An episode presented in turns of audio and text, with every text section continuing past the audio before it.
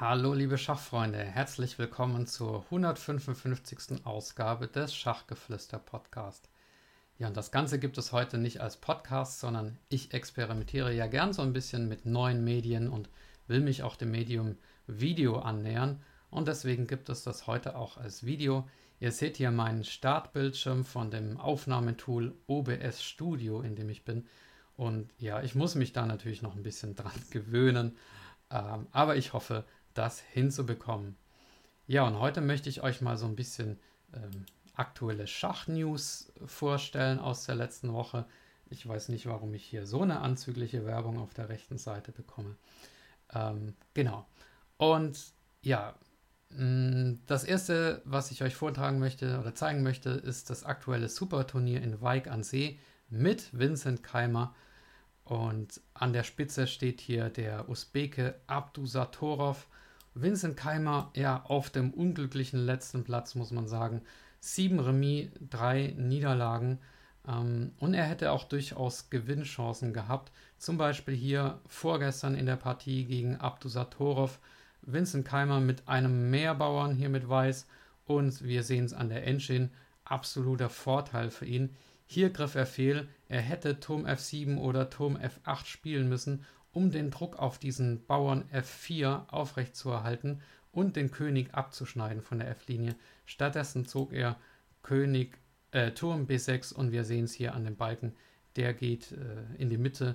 Es äh, ist dann ein Remis geworden und ähm, ja, schade, dass er sich so ähm, um den Erfolg gebracht hat, denn er hat 79 Partien lang wirklich hervorragendes Schach gespielt. Gestern dann ebenso wieder ein Remis gegen Jordan van Forest, obwohl er wieder ähm, eigentlich besser stand und dann hat er aber im Endspiel wieder ähm, ein paar Fehler gemacht. Aber gut, so ist das auf dem Spitzenniveau. Und wer den Schaden hat, ähm, braucht, wie heißt das, braucht sich um den Sport nicht zu kümmern oder so ähnlich. Da gibt es einen Tweet von Mr. Dodgy, ähm, ein Schach-Twitter, ähm, Twitter-Mensch, und äh, der hat äh, gesagt, uh, very pleased to announce my new book, uh, 100 Endgames Keimer Must Learn. Das ist natürlich nachgebildet dem Buch 100 Endgames You Must Know von Jesus de la Villa. Also so ein bisschen gemein. Ähm, ja, ich hoffe, dass äh, Vincent es noch schafft, in den verbleibenden drei Partien seine Vorteile, die er sich immer herausspielt, umzudrehen. Besser läuft es für, ich mache das hier mal zu, besser läuft es für ähm, unseren Alexander Donchenko, der im Challengers-Turnier tatsächlich auf Platz 1 steht, auf dem geteilten ersten Platz mit 7 aus 10 gemeinsam mit dem Türken äh, Mustafa Yilmaz. Und ich glaube, wenn ich mich nicht irre, dann ist es so, dass er, ähm, wenn er dieses Turnier gewinnt, nächstes Jahr auch im Superturnier mitspielen darf. Also, da drücken wir die Daumen. Gestern ein Schwarzsieg gegen Max Warmerdam. Hier, wir sehen es in ja, 40 Zügen. Da hat er die Dame umgewandelt und dann hat Max Warmerdam aufgegeben. Ja, ähm, dann kommen wir schon zu News Nummer 2 und das ist der Schachboom, der unerklärliche Schachboom, den es gerade in den letzten Wochen gab. Wenn ihr auf chess.com gegangen seid, dann kann es sein, dass ihr eine Fehlermeldung bekommen habt, denn ähm, die Server von chess.com sind am Straucheln. Es gibt auch eine Erklärung von chess.com dazu vom 24. Januar mit einem Bild. Noch nie war der Ansturm auf chess.com größer. Ähm, da wird zum Beispiel ausgeführt, am 31. Dezember gab es 7 Millionen, die ähm, sich eingeloggt haben, ähm, bei chess.com zu spielen an diesem Tag. Und drei Wochen später, am 20. Januar, waren es auf einmal 10 Millionen Mitglieder. Also ein unglaublicher Schachboom. Und chess.com versucht hier ein paar Ursachen zu finden, und zwar sicherlich einmal dieses äh, Bild des Jahres in Social Media mit äh, Lionel Messi und Cristiano Ronaldo, die auf einer Louis Vuitton-Tasche Schach spielen. Habt ihr sicher alle, alle gesehen. Ähm, und dann ein wichtiger Punkt ist wahrscheinlich auch das Thema Content Creator und Streamer. Ähm, der Gotham Chess, einer der wichtigsten Content Creator überhaupt, wenn nicht der wichtigste, der hat es auch in einem Video ausgeführt und hat gesagt, dass diese YouTube Shorts, die er macht und auch auf TikTok, dass die unglaublich äh, populär geworden sind in den letzten Monaten Und auch gerade in den letzten Wochen, wir sehen es hier, ein Video von ihm hat 19 Millionen Aufrufe ähm, über Magnus Carlsen. Hier, ähm, der betrunkene Magnus äh, setzt matt 8 Millionen Aufrufe, also unglaublich populär. Und auch die Videos von Chessbase India ähm, und gerade dort auch wieder die Shorts, die YouTube Shorts und die Instagram Reels, ähm, die sind äh, unglaublich beliebt. Also ähm, ja, die haben ein, gerade in den letzten Wochen eine unglaubliche Explosion ausgelöst. Ich habe mal auf TikTok geschaut, wie es da eigentlich aussieht. Und ja, wir haben dort ein deutschsprachiges Schachvideo von einem König Enigma. Wer ist König Enigma? Mit 2,9 Millionen Aufrufen. Unglaublich. Und dann gibt es diesen Will Einhelm, der 870.000 Aufrufe hat mit einem äh, kurzen Schachvideo. Also auch auf Deutschland ein, in Deutschland, äh, in Deutschland ein äh, Schachvideo-Boom und gerade bei diesen Kurzvideos. Ja, wie ist es auf Leadchess? Ähm, da ist es nicht ganz so. Also die Leadchess-Server sind stabil.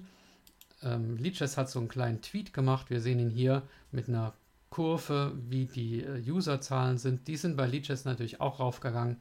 Böse Zungen behaupten, dass es nur deswegen passiert ist, weil bei chess.com die Server zusammengekracht sind. Ähm, ja, also Leadchess ist natürlich bei weitem nicht so groß wie chess.com, aber es hat natürlich seine Vorteile. Hier steht es auch, no Paywalls, no Ads, 100% frei, also kostenfrei.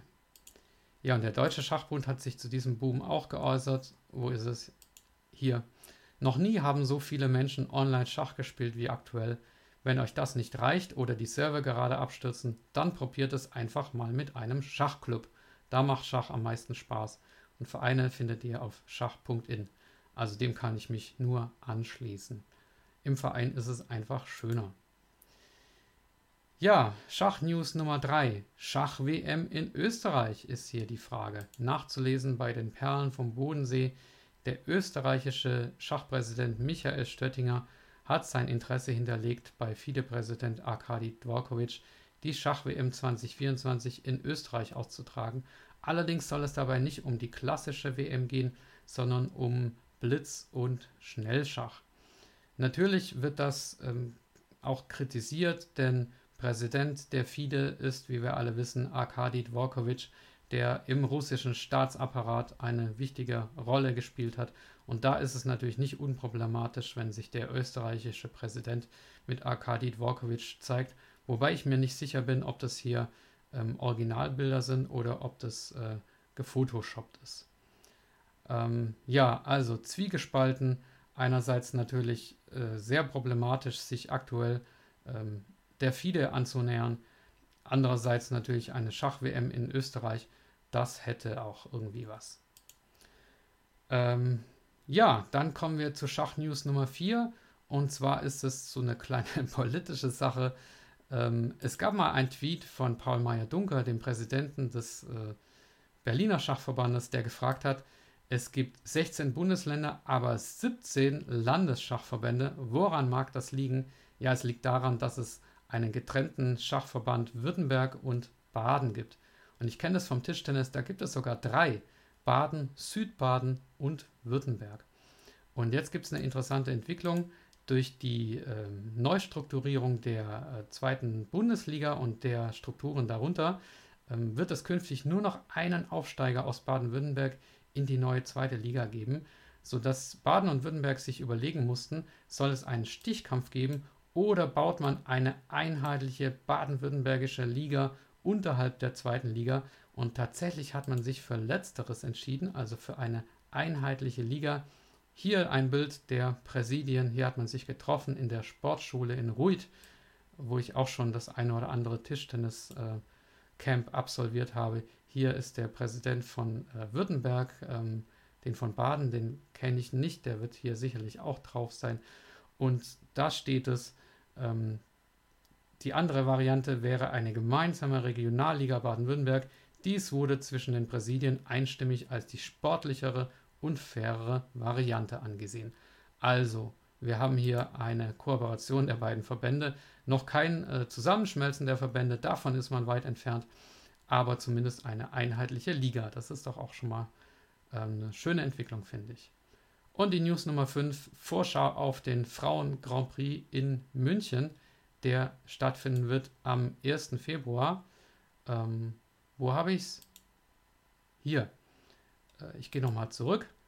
Ist das nicht ein schönes Bild von München hier auf der Startseite? Schaut mal. Und da wird der FIDE Grand Prix der Frauen stattfinden. Ähm, es ist ein bisschen kompliziert, aber hier ist es erklärt. Es gibt 16 Spielerinnen, die im FIDE Grand Prix teilnehmen und vier Turniere finden statt. Jede dieser Spielerinnen nimmt nur an drei von diesen vier Turnieren statt. Das heißt, bei jedem Turnier gibt es zwölf Spielerinnen, die dort teilnehmen. Also zwölf Damen, die jetzt hier in München antreten. Und in jedem dieser Turniere kann man Punkte sammeln für die, für die WGP-Serie. Und es gewinnt derjenige oder diejenige Spielerin, die äh, in ihren drei Turnieren am meisten Punkte gesammelt hat. Und die ersten beiden Spielerinnen, die qualifizieren sich für das Kandidatenturnier der Frauen. Also, es steht was auf dem Spiel und ähm, jetzt kommt ja gerade ein Anruf rein. Und ähm, wir gehen mal auf die Paarungen und da sieht man, dass zwei deutsche Damen antreten. Und zwar einmal Elisabeth Petz, die frisch Großmeisterin geworden ist, und die Nara Wagner. Und die beiden spielen auch bereits die erste Partie ähm, gegeneinander. Ja, das war es schon mit den Sachnews, äh, Schachnews. In eigener Sache noch der Hinweis auf meinen Schachgeflüster Leitfaden für Einsteiger und Eltern. Es geht darum, um die Frage, ja, mit welchen Methoden kann man überhaupt Schach lernen, welche Ressourcen gibt es und den ähm, Leitfaden gibt es jetzt endlich in einem gescheiten Schachladen und zwar im Schachdepot. Ja, das war's schon. Und ich bin gespannt, äh, ob das jetzt alles technisch so überhaupt funktioniert hat. Und äh, ja, wünsche euch eine schöne Schachwoche. Bis dann, macht's gut, euer Michael